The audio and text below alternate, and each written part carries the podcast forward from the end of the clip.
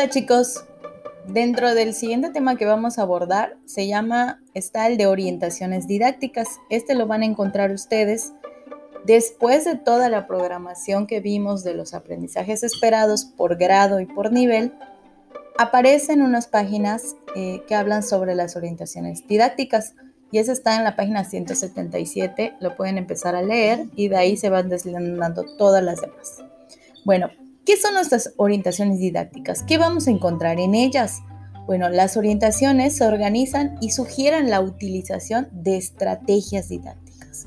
Recuerden que en su glosario debieron haber escogido estrategias didácticas que va a ser la herramienta principal de todo su aprendizaje que van a provocar en el alumno. Entonces, el camino es la herramienta, es la forma, es el instrumento que les va a permitir a ustedes llevar ese aprendizaje hacia los niños. ¿Cómo cuáles? Bueno, existen muchísimas, pero en las orientaciones didácticas, de acuerdo a cada uno de nuestros componentes, como el desarrollo de la motricidad, creatividad en acción motriz, integración de la corporalidad, pues se van a ir dirigiendo y van a decir, maestra, encontré varias, encontré otras que están muy parecidas, sí, porque todas las estrategias pueden utilizarse en uno o más componentes.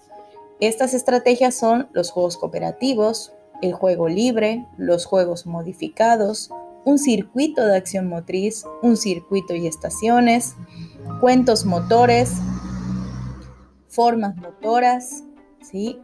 diversa, una diversidad muy amplia de estrategias y también que les va a permitir a ustedes trazar ese camino para el logro del aprendizaje.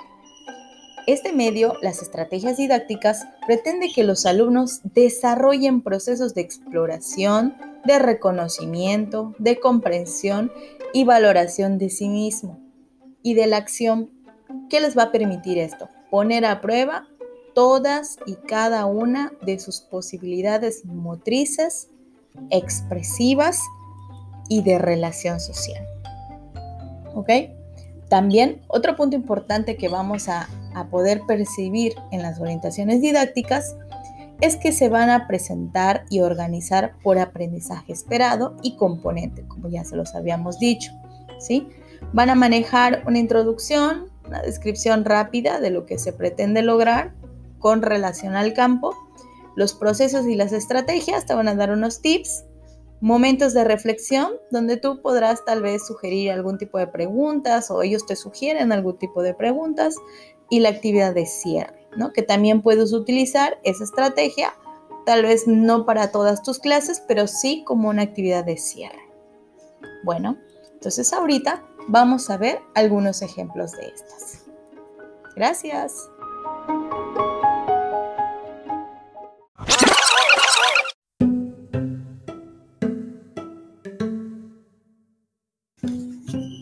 Hola chicos, mire, vamos a iniciar con desarrollo de la motricidad de preescolar. Nos vamos a ubicar en la página 188 y ahí vamos a poder encontrar cómo se encuentra el primer componente. Vamos a encontrar educación física preescolar por niveles, eje, competencia motriz, componente, desarrollo de la motricidad y los dos aprendizajes esperados. Después van a venir lo que es, son las introducciones, que donde nos van a detallar y nos van a explicar en qué se relaciona todas las propuestas y las estrategias didácticas que a continuación veremos. A partir de ahí empiezan las estrategias didácticas, donde los, se vincula las intenciones pedagógicas que pueden desatar cada uno de los aprendizajes con las estrategias. Les voy a poner un ejemplo. Ejemplo, Exploren diversas acciones motrices practicables según las posibilidades de cada uno. Esa la podríamos tomar como una intención, ¿sí? ¿De dónde va a salir esta intención que me está hablando la maestra Samantha? Bueno, mi aprendizaje esperado, donde dice, realiza movimientos de locomoción, manipulación y estabilidad por medio de juegos individuales y colectivos. Ese va a ser mi aprendizaje, pero de ahí puedo decidir en una sesión poner que los niños exploren diversas acciones motrices practicables según las posibilidades de cada uno. Y ahí ya tengo mi intención de esa sesión. Y dirán, bueno, ¿y cómo lo voy a hacer? ¿Sí? ¿Cómo lo voy a hacer? Bueno, esa es la estrategia didáctica. Y aquí te sugieren cuatro.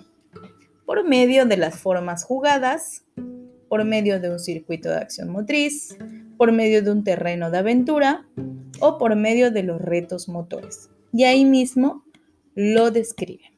Y así nos podemos ir por cada uno de los componentes. Ahorita veremos los ejemplos ya de manera visual y también recuerda consultar, estar consultando el archivo que envió la maestra Samantha de aprendizajes clave para que puedas ir aterrizando estos contenidos.